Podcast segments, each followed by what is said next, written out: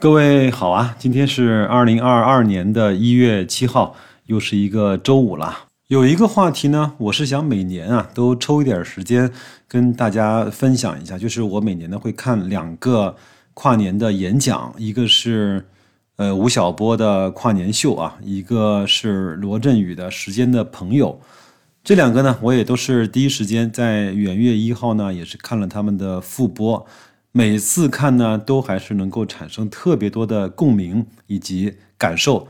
那我今天呢，我也不想剧透，我是想拿他们各自讲的一个故事来跟大家讲一讲，我们现在整个的中国在发生一些什么样的变化，包括这两个小小的案例对白老师的感触和共鸣，好吗？第一个故事呢，我们先讲老罗的故事啊。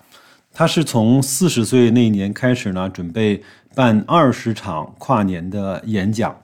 他本来呢是以为四十岁讲二十年，大概到六十岁。自己呢已经老无所用，就开始坐在轮椅上了。但是呢，他今年讲了一个六十岁再出发的故事。我们都知道呢，在去年到今年，有一个企业呢是被特别的呃落魄跟呃惨不忍睹啊，就是新东方。那他的呃掌门人呢叫俞敏洪，俞敏洪呢今年其实已经六十岁了。那我来讲一下罗振宇的原文啊，他有一次呢见了俞敏洪，他说。呃，于老师啊，你六十岁了，你现在在干什么？他说，我现在呢在锻炼身体。他就立马呢给罗振宇做了十个俯卧撑。老罗说啊，我羡慕老于的呢，还不只是他的身体，而是他的那个劲头。你想想看，新东方的教培业务呢严重的受挫，它的股价跌了百分之九十以上。没事儿，人家呢从头来干。又干了农产品的带货，虽然第一场的带货效果呢一般，大概五六百万，但是呢，你想想看，我讲老罗啊，就说我觉得我六十岁呢就没有办法去再干跨年演讲了，但是呢，人家于老师六十岁完全是斗志昂扬啊，就是成也成过，输也输过，现在呢再出发，身上呢是一份年轻人很难有的轻松和豁达。随着呢，我们这代人的这种平均年龄的提升呢，六十岁啊，很可能就是一个很少能够去顾虑的再出发，有更多自由的年纪。老罗呢说一句话让我特别有感触啊，因为我们公司呢其实也不止一次的在讨论这种银发经济，我们该怎么去做适配。其实呢，我们以前都在讲啊，一个人到了六十岁之后呢，退休之后呢，我们考虑的更多的是保健品啊、马桶盖啊、助听器啊、轮椅啊、拐杖啊这些所有的传统的这种呃老年人的经济。其实。我们六十岁的老人呢，其实对这个整个的贡献还是非常大的。比如说，给儿女看孩子，让儿女去更好的去干事业，给经济做贡献。你说这是不是每个人的价值？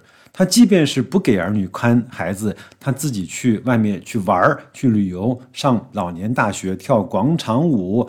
你想想看，我们去很多的外地去旅游啊，我们有一次去内蒙古啊，看到很多的大爷大妈，他们都是长枪短炮的，用这个摄影器材去照出那个最美的风景跟最好的生活状态，这又何尝不是对社会的贡献呢？他用了一个何帆的一个词啊，叫腾挪啊，他说，呃，一个人老了退休了，就只是消耗社会资源，这是以前的。固有的观念，今上今天呢，我们来换上腾挪的视角。一个老人家，只要他能够继续折腾，走出家门，不管是上菜市场去讨价还价，还是锻炼身体、唱歌跳舞、拍鸟拍花，都是在为社会所贡献。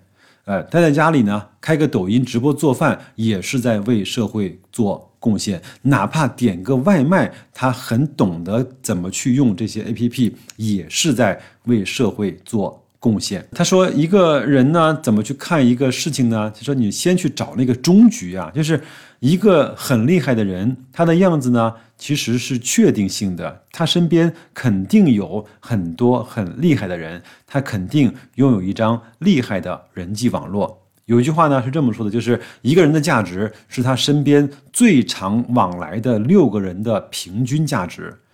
怎么办呢？我们就不应该在原地等着，而是要积极的去选择与谁同行。白老师呢，插一句，我非常骄傲的选择了与各位去同行，在价值投资、在提升自己、让自己的认知变得更加对的那个方向上，我们一起成了那个同行者。第二个故事呢，我选择了吴晓波年终秀的一个。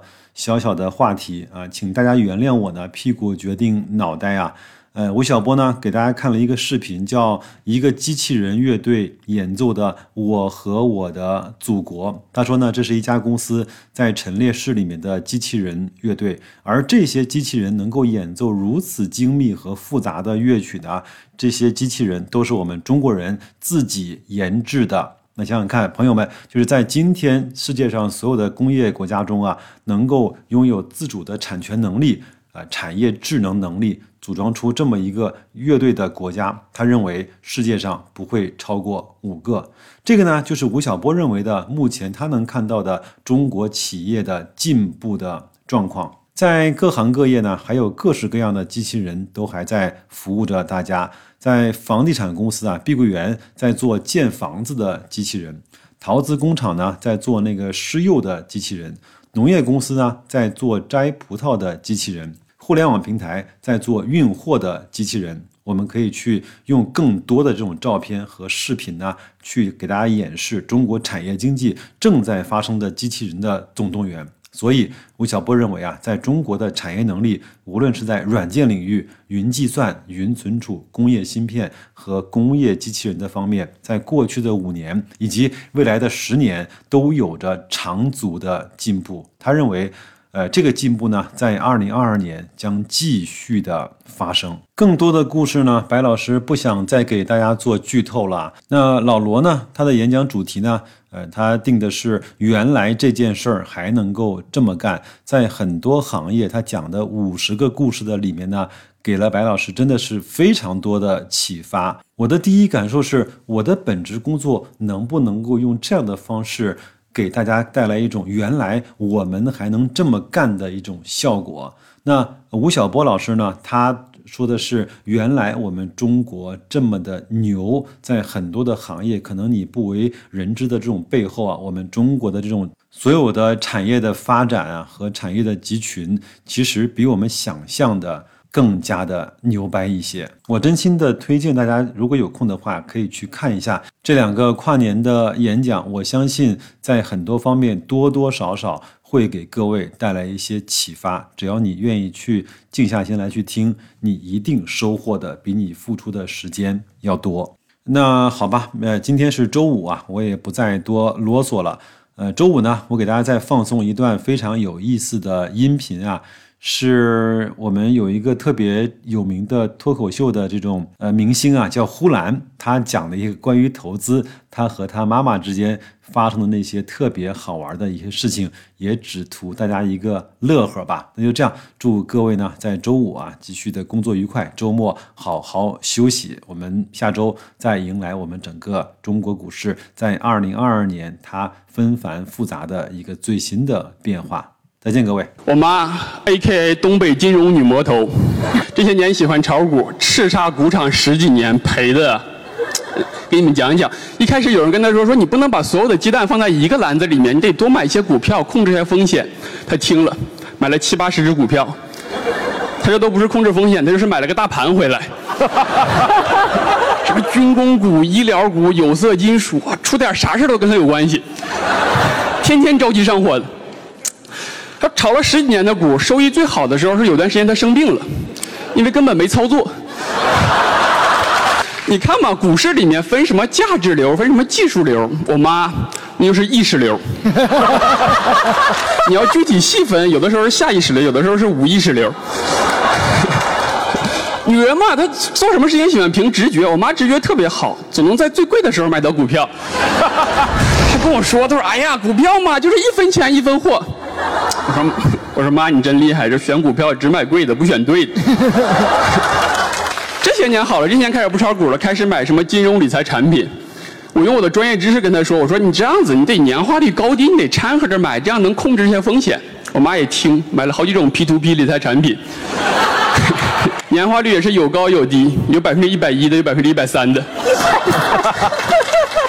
别人爆雷就一下，他那爆雷叮叮咣咣的。一开始跟我妈说，我说妈这不行，你别买这些东西。她说那个张姐、王姐都买了。我说哪来的张姐、王姐？她说就是一起炒股的张姐、王姐。一听就知道是另外两个女魔头。三个人凑了一个三巨头。他开始时候特别谨慎，说哎只买一点儿无所谓，就上当受骗了之后赶紧撤出来。结果后来没什么事儿，放心了，就投了更多的钱进去。结果人就跑路了嘛，节奏比他还好呢。然后回来就跟我抱怨，他说：“哎呀，这什么？我一开始没什么事儿，这等我放了更多钱，开始坑我，专门就坑我，就等着我，就专门坑我。”我说：“也不是专门坑你，那张姐、王姐也都坑。”这段时间回家开始问我：“说儿子，你觉得那个比特币区块链怎么样？”我觉得我妈就是上当受骗的风向标，而且这些理财产品都有一个红利期的嘛。我妈节奏也特别好，就等那个红利期一过，她又进场开始上当受骗。我从来不买股票，我在证券公司实习过，我知道我搞不了这个，但是我见到过无数的老头老太太不服，前脚刚跨出菜市场买完韭菜，后脚就要跨入金融市场当韭菜。那真是吃啥补啥。而且他们来还要签那个股市风险协议，你就看着他们颤颤巍巍的那个样子，你觉得他们的风险比股市还大。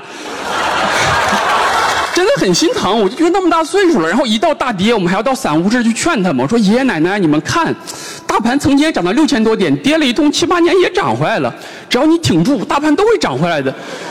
爷爷奶奶一听都傻了，还有七八年啊？啥挺住啊？爷爷奶奶这个身体怕是跑不过大盘啊！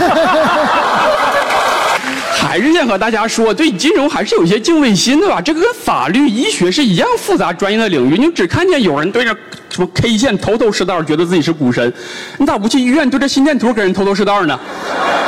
你就跟人说，你看哈，心跳到这儿就已经见底了。你别看现在跌停，马上就能触底反弹了。家属都哭了，医生啊，你再仔细看看这心电图啊，这哪是跌停啊，这都快跌平了。其实啊，金融跟医学是一样，都有一点是一样，就是都是玩的是心跳。为了自己的心跳，别逞能。